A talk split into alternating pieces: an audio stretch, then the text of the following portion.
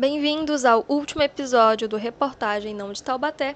Eu sou Rebeca Carolina, universitária do curso de Letras da Universidade do Estado do Amazonas. E como vocês já devem saber também muito bem, eu sou o Vitor, também universitário da Universidade do Estado do Amazonas. Hoje será a nossa última aula e nós faremos uma espécie de recapitulação de tudo que já vimos até agora. E para enriquecer, fechar com chave de ouro, nós trouxemos uma convidada ilustre, jornalista, para falar um pouco mais sobre o gênero que a gente tem explorado nesse nosso podcast. Então, fica com a gente e acompanha o que trouxemos para vocês. Na aula de hoje, nós resolvemos fazer uma espécie de recapitulação de tudo que aprendemos até aqui. Dessa forma, vamos falar tintim por tintim tudo o que foi dito no decorrer de nossas aulas anteriores. Bom, na nossa primeira aula, nós nos apresentamos, né? Apresentamos o nosso podcast e o nosso intuito, né, que era o de informar e falamos também sobre o gênero textual reportagem. Ou melhor, né? Falamos sobre o gênero textual no geral, que vão ser ah, aqueles textos que exercem uma função social específica, né? Ou seja, eles vão ocorrer em situações do cotidiano, da comunicação, e eles vão apresentar uma intenção comunicativa que vai ser bem definida. E aí nós falamos dos diferentes gêneros textuais e de como eles se adequam ao, aos seus usos, né? principalmente a, ao objetivo do texto, ao emissor e ao receptor da mensagem, assim como o contexto. Demos exemplos de gêneros textuais como o romance, o conto, até mesmo do Twitter, né, que é um meio que a gente utiliza para encontrar outros gêneros textuais. E falamos, entramos bem superficialmente na, no gênero textual reportagem, né, que ele vai ter o intuito de informar. E eu não sei se alguns de vocês ou todos se lembram, mas falamos também que os gêneros textuais eles tinham a capacidade de se moldarem, né? Ou seja, eles eram eles são gêneros fluidos. Por isso existem tantos gêneros híbridos e gêneros que se camuflam e se misturam, assim como gêneros que nascem no nosso dia a dia. Seguindo a ordem de aulas que tivemos, agora faremos uma breve revisão sobre o que aconteceu na nossa segunda aula. Bem, na nossa segunda aula, nós partimos para a reportagem em si. Aqui a gente descobriu o que a reportagem é e quais as suas principais funções. Para quem não lembra, começamos trazendo o conceito do gênero reportagem e trouxemos alguns significados de alguns dicionários. Lembrando aqui, o nosso um dos nossos significados diz o seguinte: para o dicionário Priberan é um substantivo feminino. Funções, serviços de repórter no jornal, artigo de jornal escrito segundo as informações escolhidas por um repórter, classe dos repórteres, inquérito radiodifundido, filmado ou televisual. Então aqui nós já começamos a aula falando é, o que é o gênero reportagem, que para quem ainda não entendeu é aquele gênero jornalístico que vai tentar passar de uma maneira mais abrangente um determinado caso, é, uma informação é, é, é considerada séria. Após isso, a gente trouxe alguns exemplos e com esses exemplos a gente destacou as principais funções do gênero reportagem.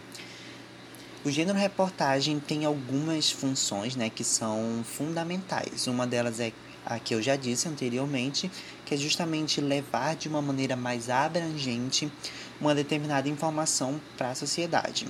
Então, ela vai mais à frente. A gente viu a sua constituição e tudo mais, e através dessa constituição ela tem esse papel de levar com riqueza de detalhes esse, esses casos que a sociedade julga ser importantes. Como exemplo, a gente trouxe o caso da grávida de Taubaté e o caso Elisa Samúdio.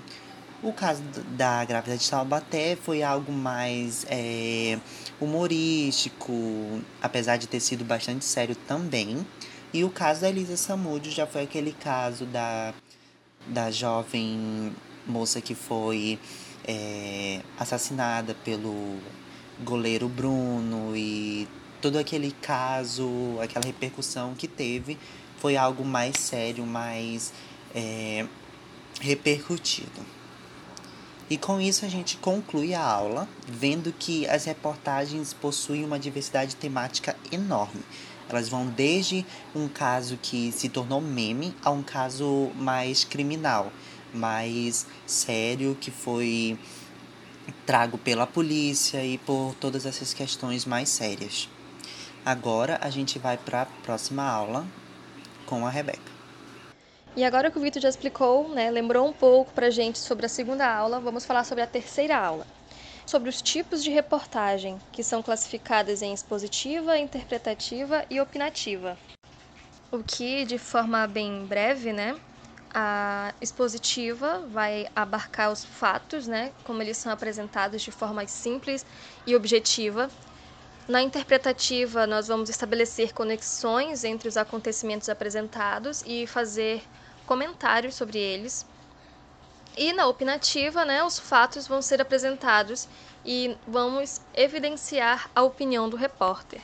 E depois de alguns exemplos né, sobre cada tipo de reportagem, falamos também sobre o caso Eloá, que foi é, um caso que repercutiu bastante né, na mídia, tanto que ele foi noticiado ao vivo e por isso demonstrou uma gama muito diversificada né, de pensamentos, de opiniões. Só para relembrar, o caso Eloá foi o caso de uma menina de 15 anos que teve o sequestro em cárcere privado mais longo, né, já registrado pela polícia do estado de São Paulo. O sequestro foi cometido por Lindenberg Fernandes, que na época tinha 22 anos e era o namorado da garota. Ah, o sequestro, né, que ocorreu no dia 13 de outubro de 2008, é, como a gente já falou, foi bem noticiado e ele ocorreu em Santo André.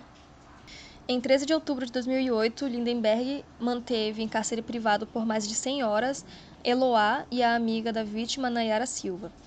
É, Muitos policiais foram chamados para o local, né? E depois de alguns dias de negociação, o sequestro acabou com a morte de Eloá e a prisão de Lindenberg.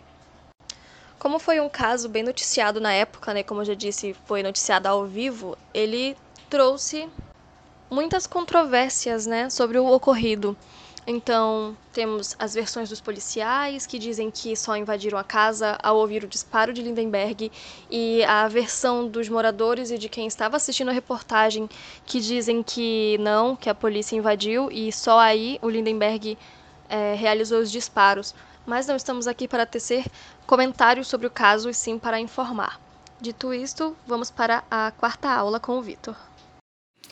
Agora, na próxima aula, que foi a aula 4, a gente viu os principais, as principais características do gênero textual na reportagem, lembrando aqueles que a gente viu lá na nossa primeira aula, que é conteúdo, composição e estilo. Nós vimos essas características na reportagem. Falamos de maneira mais é, objetiva sobre a composição da reportagem, que são aquelas partes que constituem o gênero, que vão dizer que aquele gênero é aquele determinado gênero. No caso aqui, falamos que a composição da reportagem é manchete, lead e corpo. São essas características aqui que vão dizer que a reportagem é uma reportagem. A gente trouxe como exemplo o caso da, da Xuxa, que ela dava uma entrevista é, dizendo que estava namorando e que era mais discreta e essas coisas. E aí a gente deu como exemplo para mostrar estruturalmente como uma, é, uma reportagem se comporta. Após isso, fomos ao conteúdo. O conteúdo não tem segredo, é o assunto abordado pela reportagem. Como a gente disse lá na, na aula 2, a variedade temática que tem no meio das reportagens é enorme. Então vai de um assunto mais sério a um assunto mais leve, digamos assim. E aí a gente viu como que esse tema é, aparece no título e tudo mais, como ele vai se construindo no, com palavras-chave e no decorrer da reportagem. Após isso, nós vimos o estilo. O estilo é a linguagem utilizada pelo repórter para é, escrever a reportagem. Então, o, a linguagem pode ser formal ou um pouco mais informal, mas predominantemente as reportagens são formais, por trazer toda aquela questão de ser algo mais sério, algo que é, passa realmente uma informação ao ouvinte ou telespectador. Então, essa linguagem mais formal é para é, deixar claro que aquilo que está sendo passado é verídico. E agora vamos relembrar o que vimos na aula seguinte dessa. É isso mesmo, Vitor. Chegando agora na quinta aula, né, nós falamos sobre a estrutura da reportagem, assim como a manchete, a lead, o corpo do texto, as imagens e as legendas. Tá, então a estrutura básica dos textos jornalísticos né, vão ser divididas em três partes. As reportagens elas podem apresentar até dois títulos, né? Um vai ser o principal e mais abrangente, que vai ser chamado de manchete, e o outro que vai ser secundário e mais específico, que podemos chamar de subtítulo. Vamos ter também a lead, que na linguagem jornalística ela corresponde aos primeiros parágrafos do texto e devem conter as informações que são mais é, importantes né, para ser discorridas sobre o autor. Então, a lead ela pode ser considerada uma espécie de resumo, né? Onde vamos ter é, um pouco acerca do que vamos ter no decorrer da reportagem. E já o corpo do texto vai ser o momento em que a reportagem vai ser desenvolvida sem perder de vista o que foi apresentado na lead, já que, como falamos, a lead vai ser uma espécie de resumo sobre o que tem por vir. Vamos ter também, é, possivelmente, imagens que vão ser seguidas de legendas. E é importante lembrar que essas imagens devem ter, é, devem conversar com o texto, né? elas não podem ser colocadas ao acaso. Essas imagens e essas legendas, elas devem ser justificadas né, pela reportagem, ou seja, elas devem fazer sentido naquele meio e elas estão ali para completar, né, complementar e não só para encher a reportagem de informações. Bem, aqui na aula 6 a gente já trouxe um outro gênero para conversar com a reportagem, porque elas são de certa forma parecidas, mas não são iguais. E é o gênero notícia. Bem, começamos a aula falando sobre o gênero notícia e o que ele é e como ele se apresenta. Então, a princípio, aqui já notamos uma diferença a, da notícia para reportagem, que a notícia ela vai se caracterizar por apresentar o objetivo principal de informar o leitor ou o telespectador. Então, aqui a notícia ela já vai ter essa função de exclusivamente informar o leitor. Então, ela tem que ser rápida, ela tem que ser curta, ela tem que ser atraente para chamar a atenção do, do telespectador, do leitor, porque a questão da notícia é realmente ocorrer essa troca de informações com rapidez para manter a sociedade bem informada o mais rápido possível. Após isso, a gente trouxe a composição da do gênero notícia. É, é um pouco parecido com o da reportagem, apresenta um título, um lead, um corpo. Tem essa composição, essa composição parecida com a reportagem, mas diferente da reportagem, ela é mais curta, por causa dessa questão de é, ter o intuito de circular mais rápido no, nas redes sociais, é, na mídia e nesses meios.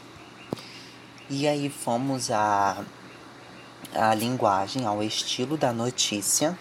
Bem, os, a linguagem da notícia ela já é bem objetiva, porque precisa ficar claro o que, qual o assunto daquela, daquela notícia. Então ela tá ligada aí com o conteúdo, porque é aquela questão que já repetimos várias vezes de que a notícia precisa circular muito rápido e precisa informar as pessoas. Então a gente não pode ter muita enrolação, não pode ter muitos detalhes, muita coisa. Precisa ser bem objetiva, sintética, para que a pessoa, assim que leia a manchete, já entenda do que está se tratando aquilo. E já puxando um pouco aí o conteúdo, o conteúdo da notícia é parecido com o conteúdo da reportagem é uma variedade temática imensa. Tudo que for notícia, tudo que acontecer pode se tornar uma notícia. Então, os assuntos vão variar muito aí, tanto quanto na reportagem. Então, agora que já passamos por essa retomada né, de conhecimentos que foram adquiridos durante os episódios do nosso podcast, convido a nossa jornalista a se apresentar e falar um pouco acerca da sua formação e o porquê de ter escolhido essa área tão fundamental para a nossa sociedade. Além de que seria muito interessante da gente conhecer um pouco né, acerca das suas ambições nessa carreira. Olá, meu nome é Débora. Eu faço jornalismo na Universidade Federal do Amazonas, estou no sétimo período e atualmente trabalho em uma redação de um jornal. É, o jornalismo ele sempre esteve presente na minha vida nunca foi aquele negócio direto. Eu nunca cresci falando, ah, meu sonho é ser jornalista. Mas sempre esteve presente em brincadeiras, na escola, em, em casa. Então eu sempre, depois de um tempo, percebi que ele sempre foi uma opção. E hoje em dia, é, no meio de trabalho, eu tenho essa ideia, essa visão mais clara ainda, né?